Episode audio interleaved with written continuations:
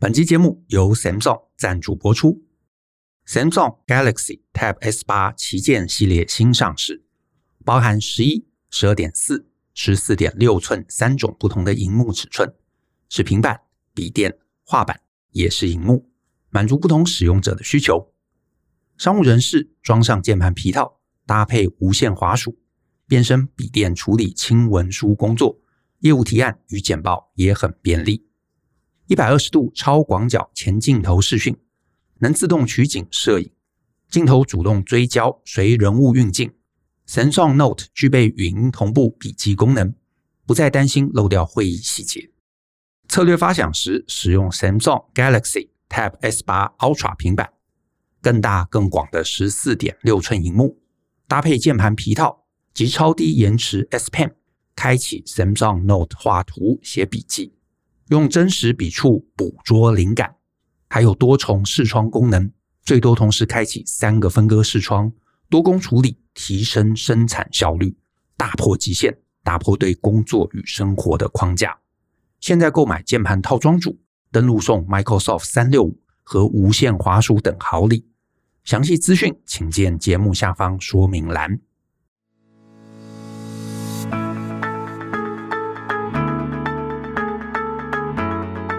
欢迎收听大人的 Small Talk，这是大人学的线上广播节目。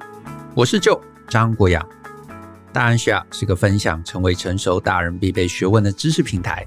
我们长期分享职业发展、人际沟通、个人成长、商业管理以及两性关系等等的人生议题。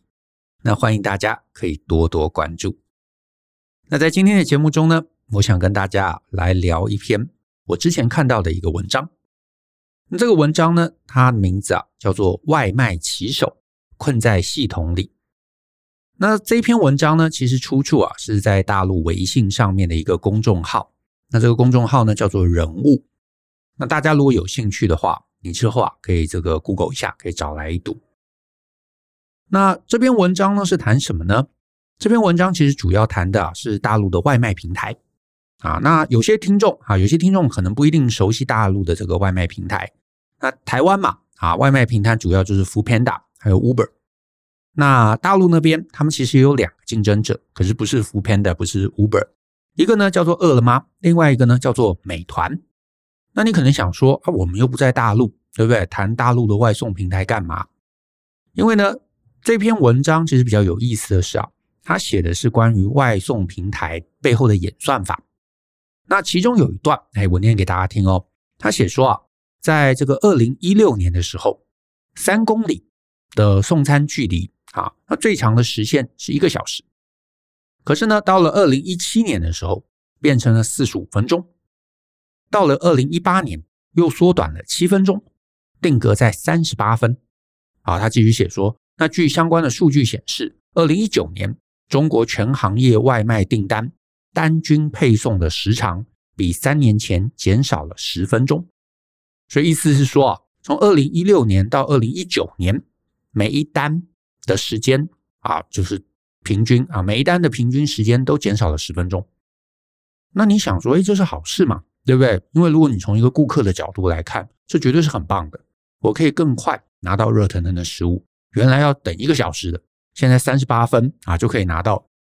那从外送平台的角度，这当然也是好事，因为呢，我可以透过更短的时间、更快的一个运送来巩固顾客的满意度。总之，好像没有人受伤啊，一个小时三十八就可以拿到，这当然很棒。那那站在平台的立场，站在客户的立场，都期待这个优化可以一直继续下去嘛。那平台也当然会去更努力去优化这个送餐的一个时间啊，毕竟这个开刚开始经营的时候，本来就没有人知道要送多久啊。可是呢，你随着在这个区域经营的时间越增加，那你收集到的数据会越来越多。那相同距离平均到底要送多少是合理的？慢慢慢慢就会被系统计算出来嘛。那这个目标时间，那当然就可以逐步定出来，也就可以逐步优化。这里头感觉诶，客户很好，平台也很好，商家也很好，对不对？热腾腾的食物送到客户手里，那也比较不会被客诉嘛。所以感觉这是一个三赢的局面，可是没有，唯一在这样的一个局势下比较辛苦、比较麻烦的其实是外送员，因为呢，如果你是一个外送员，你三年前你一个小时送到叫做 safe，现在三十八分送到，哎，才是 safe，对不对？所以你的时间其实是不断的被压缩，而且呢，在这个优化的计算下，你就会变成呢，你每一个外送员他在路上，在路上的一个时间缓冲会越来越少。那这个意思就是说啊，如果你呢就是正常骑乘啊，你没有碰到堵车，没有运气不好碰了几个红绿灯，没有路上因为意外因为修路而封路，你可能呢，诶，现在的状况就是勉强你会刚好达成目标。可是呢，你只要在路上遭遇了一个系统无法预知、无法察觉的问题的时候，举例来说，诶，餐厅老板今天可能稍微出餐慢了一点点啊，或者是呢，诶，你经过的这个路上不知道为什么它封路啦，或者是呢，你运气真的很不好，每一个红绿灯都被停下来了，那你可能后续要赶上时间，你可能就要闯红灯，你可能就要超速，你甚至考不好要逆向行驶或者做一些危险驾驶才能达成。所以呢，这篇文章后面他就提到哦，他说：“好，我念给大家听。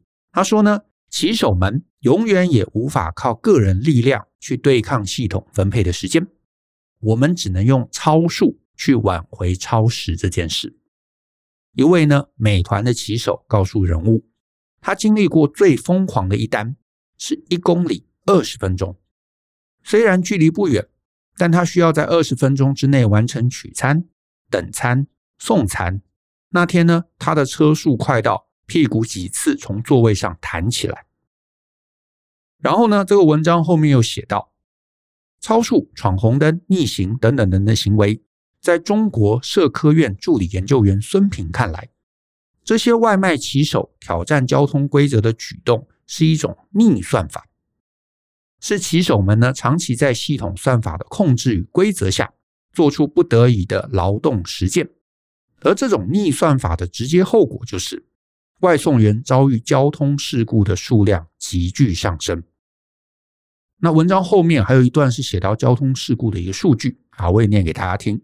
他写说呢，在二零一七年的上半年，上海市呢公安局的交警总队的数据显示，在上海平均每二点五天就有一名外卖骑手伤亡。那同年呢，在深圳。三个月内，外卖骑手伤亡了十二人。那二零一八年，成都交警七个月查处骑手违法近万次，事故一百九十六件，伤亡一百五十五人次，平均每天都有一个骑手因违法伤亡。那二零一八年九月，广州交警呢查处外卖骑手交通违法近两千宗，美团占一半，饿了么排第二。好，听到这边，你可能会想说：“哎，就。”我们为什么要知道这个？这好像是离台湾很遥远、很遥远的故事啊！可是啊，我讲那么多东西，我背后最想谈一个事情是什么呢？就是 AI 还有演算法对你我将来的影响。怎么说呢？这几年啊，其实很多文章啊都在讲大数据嘛，都在讲 AI 嘛。那正面的绝对是有的。对不对？我相信大家也都可以感受到大数据的一个应用，或者 AI 的应用，可以对我们的人生、对我们的这个平常的生活啊，起到怎么样的一个帮助。但是呢，隐隐约约啊，其实呃，这个社会上啊是有一个焦虑的。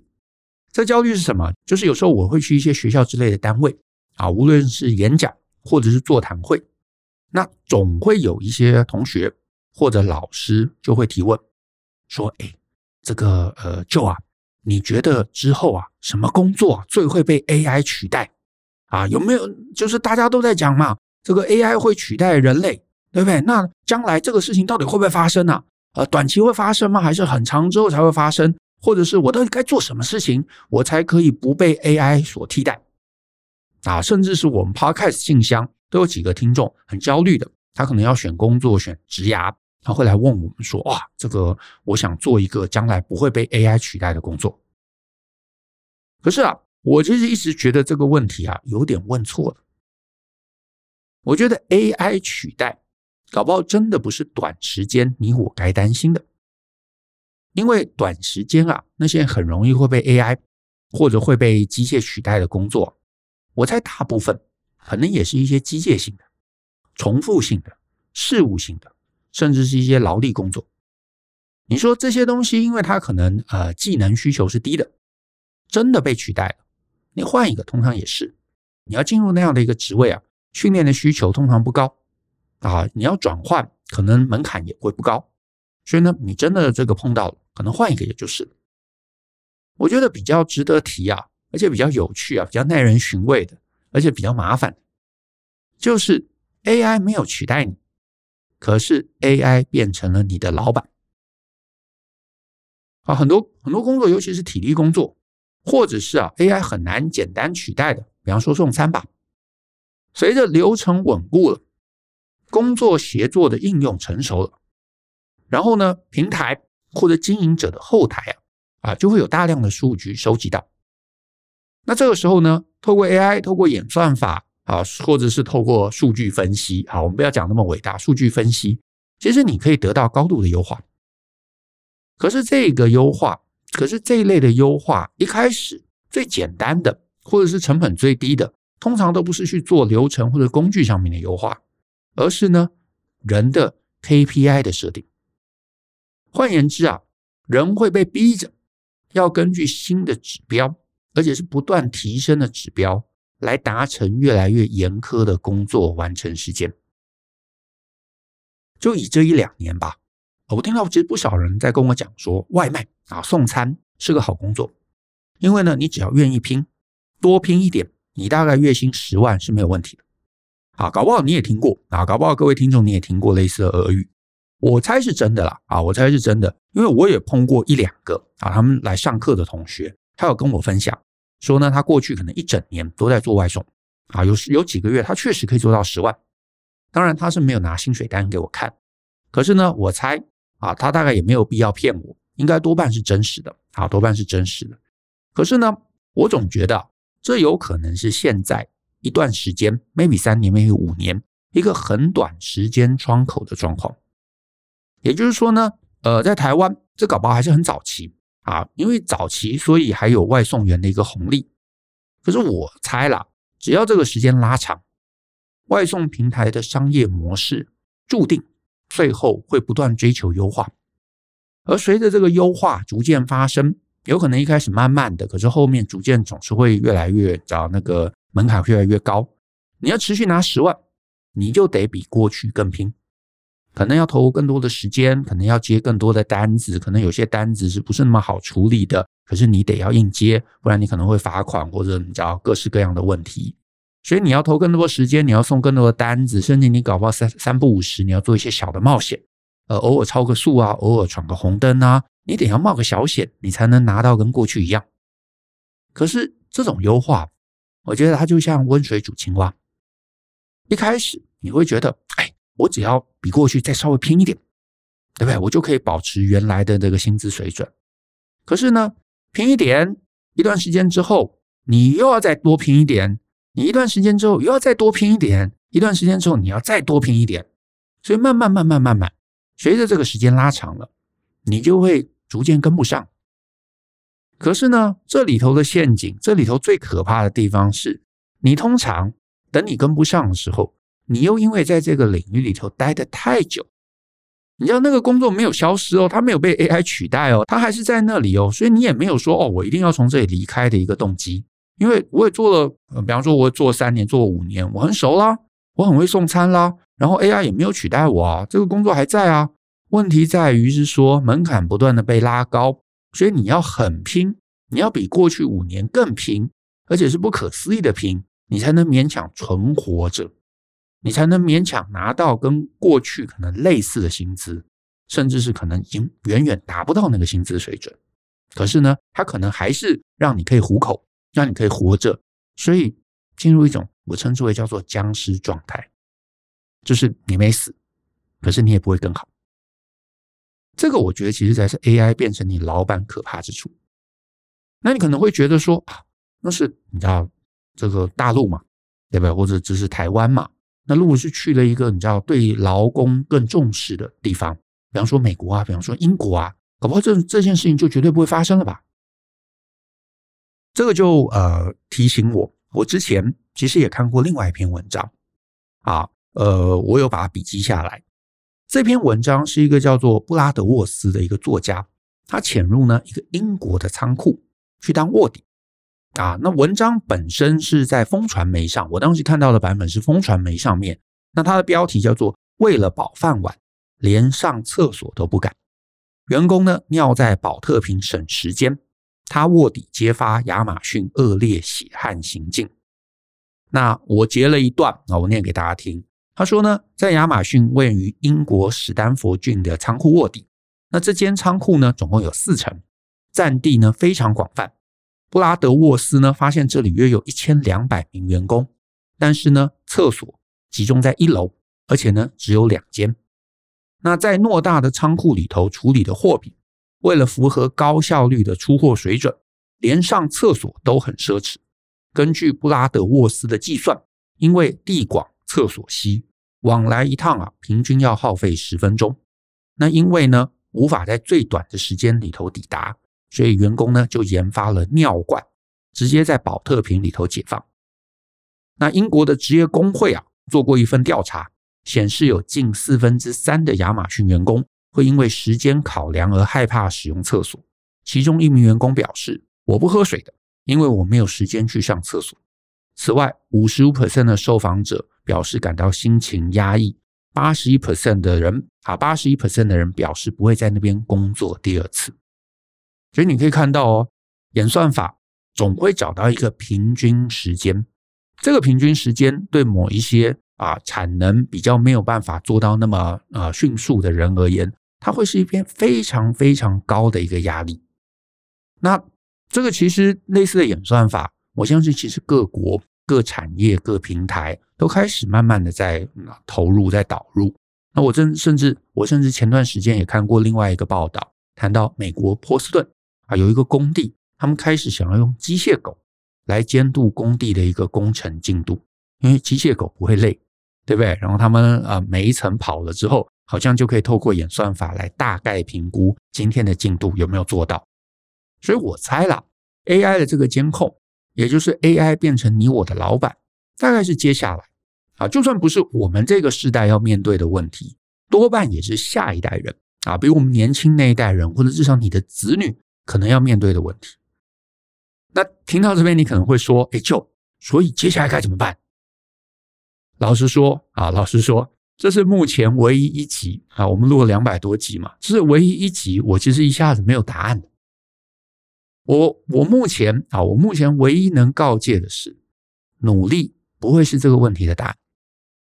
啊，其实听过我很多课的朋友都知道嘛，我一向在很多课程里头都强调，人生的问题啊。不是靠努力可以解决的，大部分问题都不是靠努力可以解决的。那 AI 这件事情，我觉得更是如此，因为 AI 的优化一定是逐步又逐步的。就算你一开始还可以拼一下，你最后总会到达一个你跟不上的境地。那最后呢，你就算闯红灯，尽量超速，你可能也是勉强及格。问题是你做到这个程度，你又可以撑多久？对不对？就算就算你愿意做到这个程度，你也要赌。好运永远在你这边，只要稍微一个地方不注意，出了一个意外，所有前面的努力都化归乌有。我觉得这其实是比较辛苦的一件事。所以呢，我今天没有解法啊，我今天没有解法，我反倒只有一个让人可能哀伤的结论啊，就是呢，一句话，接下来我会觉得所有工作到某个程度，恐怕它都会变得非常严苛。严苛到只有真正有天分的人可以留下，哪怕这只是送餐哦，这只是拣货，只是包装哦，只是一些劳力活。我我我觉得这个可能才会是我们下一个时代最麻烦的问题。因为呢，你如果笨手笨脚，你方向感不好，你连送餐，你连拣货都没有人要，因为你会根本符合不了他们的最低标准。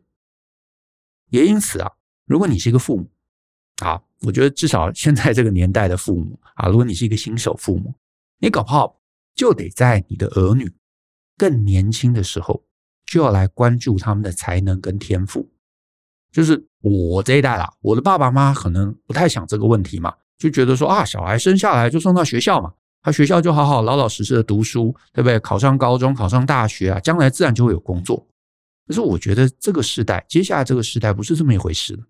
你搞不好在他很小的时候，你在很小的时候，你就要去挖掘他的天分，因为我觉得这个天分如果没有在学生时代就挖掘出来，他们很可能等到将来从学校离开之后，毕业之后就会绕路，就会绕路走到一个自己根本不擅长的领域。可是呢，他们去了那个你知道没有天赋又没有热情的那个领域。很可能接下来人生他怎么努力都不可能会超越 AI 设定的目标。这个我觉得跟我们上一代或者我这一代不太一样哦。你说像我上一代或者我这一代，我碰到很多同学来问说，哦，他现在做一个他不是很喜欢的工作，呃，可是嗯，就是薪水也还可以，呃，工作压力也没有很大，他就是不快乐。他不快乐，至少你可以过活嘛。可是下一个世代，假设后面有一个非常严谨的 KPI。有一个大数据可以知道你该做到什么程度，你硬就是达不到，因为你没有天分，你就是达不到，你就是比别人做的差，你知道那很惨的。首先你会有挫折嘛，你会有被数据一直驱控的那个感觉，所以你在这整个过程中你会非常非常的辛苦，你会非常非常的不快乐，你会让工作彻底失去所有的趣味性。而且呢，如果他呃这样子拼拼了半天啊，也就待着。啊，虽然薪水不是很优渥，可是至少也可以活着。那也那我觉得也罢，对不对？至少你有一个生计来源嘛。可是，在这样的一个制度下面，在这样一个不断优化、不断提高标准的一个系统下面，他很可能努力半天，可是真的因为天分不足，他就是做不到平均该要的水准，最后很可能还是从这个领域被淘汰。你看看哦，努力半天，努力三年，努力五年。最后连渣都没有留下，这不是才是一切最惨的吗？好吧，我我真的没有解答。但是呢，这件事情可能也不是立刻会发生啊，也不是你知道三年五年立刻会在所有领域中发生。可是我觉得大家值得思考思考这个问题，尤其是你有小孩啊，你有小孩，你真应该要思考思考这个问题，因为他们总有一天会要面对。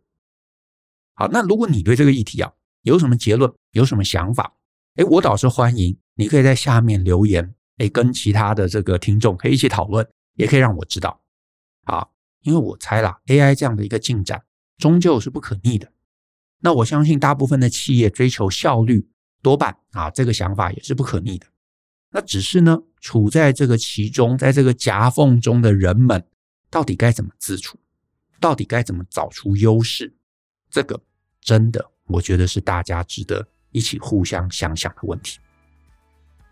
好，那我们今天的节目啊就到这边，谢谢大家的收听。那如果呢你喜欢我们的节目，欢迎分享给亲朋好友，尤其欢迎大家在节目下面啊留言给我们鼓励。那我们呢就一起相信、思考、勇于改变，一起来学习种种可以成为成熟大人的必备学问吧。